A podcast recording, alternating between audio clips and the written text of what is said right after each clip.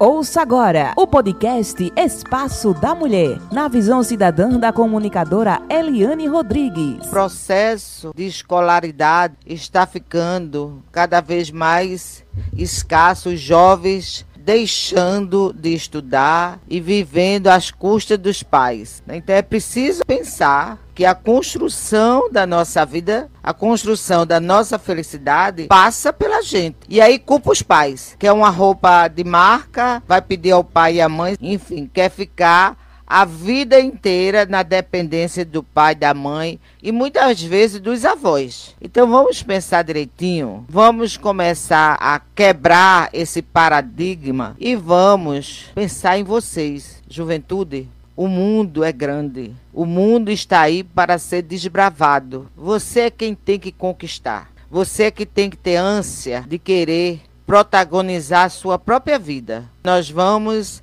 está conversando com a psicóloga Maria Vitória sobre esses assuntos. As oportunidades chegam para todo mundo. Agora a escolha é que é diferenciada. Nós vamos conversar sobre o projeto Jovens Construindo o Futuro, uma ideia que surgiu aqui na Munan. Vários professores abraçaram a nossa ideia e são voluntários no projeto. Prazer, né? Estar também, né, nesse lindo projeto Jovens Construindo o Futuro. E assim, a gente está provocando assim nesse projeto, eu acredito, os voluntários e o nosso trabalho está provocando um pouquinho de empatia nas pessoas. E nessa empatia, eles estão buscando também é, ressignificar a sua ação do bem e dando também, né, a sua contribuição. Né? Então a gente tem despertado isso. Então, assim, né, as pessoas estão tendo esse sentimento. E que bom né, que a gente está provocando esse sentimento nas pessoas. Né? Muitos jovens acham que só quem pode estudar é gente rico, é quem tem condições financeiras. Você tem uma história de superação. E que você trabalha muito e não se acomodou, né? Conta aí um pouquinho dessa história. Eu quis psicologia. Sou filha né, de uma servidora pública e um porteiro. E assim, eles não tinham condições na época de fazer, de realizar o meu sonho e de me proporcionar uma faculdade de psicologia. Na época a mensalidade custava quase 900 reais, né, por mês. E eu vi no FIES, no programa do FIES, essa grande chance, né? Tanto eu como muitos jovens, né, de Nazaré, de várias cidades, né, a gente não via, né, muitos profissionais da área antes do FIES. Eu acho que o FIES foi um grande abre portas, né, para os jovens. Aqueles, né, como a senhora estava falando, que souberam agarrar a oportunidade, que quiseram, né, fazer realmente a faculdade, conseguiram, né, com muito esforço. Mas muitos, infelizmente, né, foram desistindo ao meio do caminho essa chance foi dada para todos, né? Se Maria consegue, Orete consegue também. Então, assim, não foi fácil. Eu consegui a bolsa de 100% através do Enem, que eu tive uma, uma nota muito excelente no Enem, então eu consegui 100% da bolsa. não paguei nada durante cinco anos. Era muito difícil, eu chegava muito tarde, né? O meu pai ia me buscar, quando meu pai não tava, minha mãe ia... Às vezes, quando tinha estágio, eu acordava muito cedo para pegar o ônibus muito cedo de madrugada e chegava assim 11, 11 e meia da noite, né? Então assim, ou a gente às vezes decidia se a gente comprava uma Xerox ou comprava alguma coisa para comer, né? E a gente sempre optava pela Xerox, chegava em casa, né, com muita fome e assim cansado, e no outro dia tinha que estudar e ir de novo. Então assim, é uma batalha constante. Aqueles que conseguiam, né, algum estágio que também não era fácil hoje em dia, as empresas, elas estão mais abertas, né, ao estágio, né? As oportunidades hoje em dia são outras. Sou formada vai fazer quatro anos, então assim já é um tempo assim que as empresas estão mais abertas a isso, né? A gente tem vários programas de estágio hoje e bolsas assim com valor que realmente a gente consegue terminar a faculdade, ter uma renda, né? Mas naquele tempo, se eu não me engano, a bolsa mais cara que a gente conseguia era 400 reais. Então, para a gente se manter no Recife, para a gente ter uma situação melhor, a gente não conseguia. Pagar transporte, alimentação, local. E ainda à noite estudar, é. né? Então, assim, foi uma luta muito grande, né? De cinco anos, muito atropelos, vontade de desistir é demais, né? Mas assim, o sonho falou mais alto. Na época, o meu marido era meu noivo, então ele me incentivava muito, né? O meu irmão, que assim sempre foi o meu grande incentivador também, e os meus pais, né? Minha família, assim, me incentivaram muito a não desistir do meu sonho, né? De continuar. Qual é essa dificuldade? É comodismo? É falta de incentivo da família?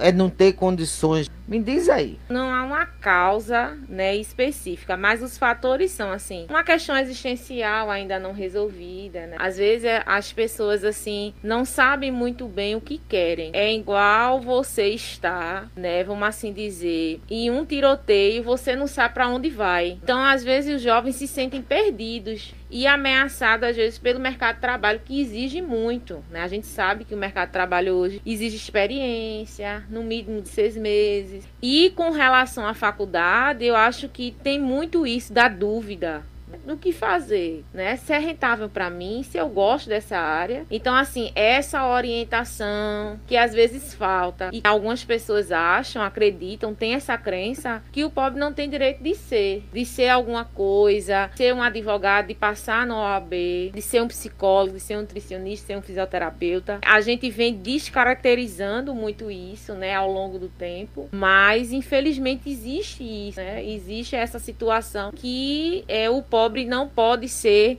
algo melhor, né? Tem que ser aquilo mesmo. Infelizmente, as pessoas têm esse preconceito, né? Com cor, né? Com regionalidade, de onde você é. Eu lembro que na faculdade o pessoal tinha esse preconceito porque a gente era do interior, e infelizmente existe, né, esse preconceito desde o tempo da escravatura, né, e continua pertinente até os dias de hoje, né? Deixa eu falar com o professor Jobson. Muito bom estar conversando com o senhor, nosso voluntário, voluntário da ação do bem.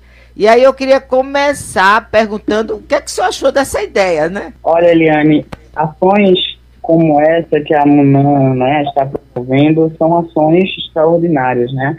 São ações que colaboram para a inclusão social de jovens né, em situação de vulnerabilidade, colaboram com a ampliação da educação pública e de qualidade no nosso país. Né? Então, uh, que passa aqui, acho ações como essa importantíssimas, inclusive eu fui alvo né, de ações como essa na minha adolescência e foram ações como essas que fizeram chegar até onde eu cheguei. Então é tudo de bom essa, essa, essa iniciativa. Essa ação do bem, eu acredito que a gente vai conseguir trazer ao jovem um outro olhar para a sua vida, para a construção da sua história, né, professor? Com certeza. É um dos pilares da educação né, pública precisa ser o protagonismo juvenil. E quando nós, né, um grupo de professores e professoras, em parceria com uma ação social, né, com uma ONG como, como é a MUNAN, né, que representa tão bem é, as mulheres se juntam, se unem, né, para dar vez, dar voz a esses jovens, né, os frutos certamente serão uh, incríveis, né, daqui a pouco nós teremos aí resultados, né, estudantes aprovados nos vestibulares, né, estudantes bem colocados no mercado de trabalho, porque é, só, são esses frutos, né, que a gente pode colher um trabalho como esse.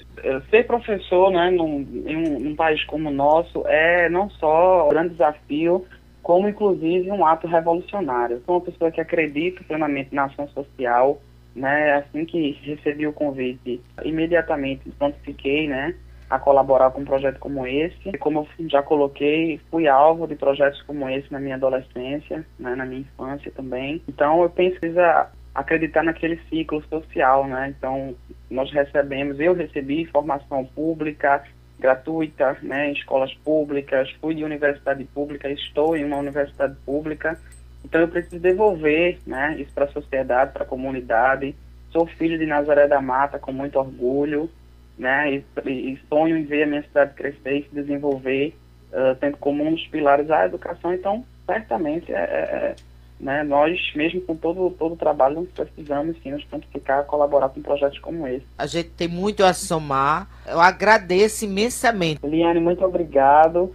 É, pelo convite, né? E dizer para você, né, que mora aí na periferia de Nazaré da Mata, né, que vem de origem pobre, como eu vim também e continuo sendo, que tem um grande sonho, queria dizer para você que não desistir, tá? Queria dizer para você não desista. Eu vim de um lugar uh, muito parecido com o seu, talvez igual, talvez até pior. E através da educação, dos estudos, da dedicação, de bastante disciplina e de muita, muita, muita insistência e, acima de tudo, né, com um sonho imenso gigante que eu realizei e estou realizando, eu cheguei até onde eu cheguei. Então, você também pode, tá? Tem aí um pessoal muito positivo, né, desenvolvendo políticas públicas como a própria Amunan, né? Busque informação, busque educação e você também pode. Eu acredito em você e muita gente que acredita em você. Quero dizer a todos os jovens, né, todos aqueles que estão me ouvindo e estão buscando um mercado de trabalho, não sabe bem o que quer fazer lá na frente,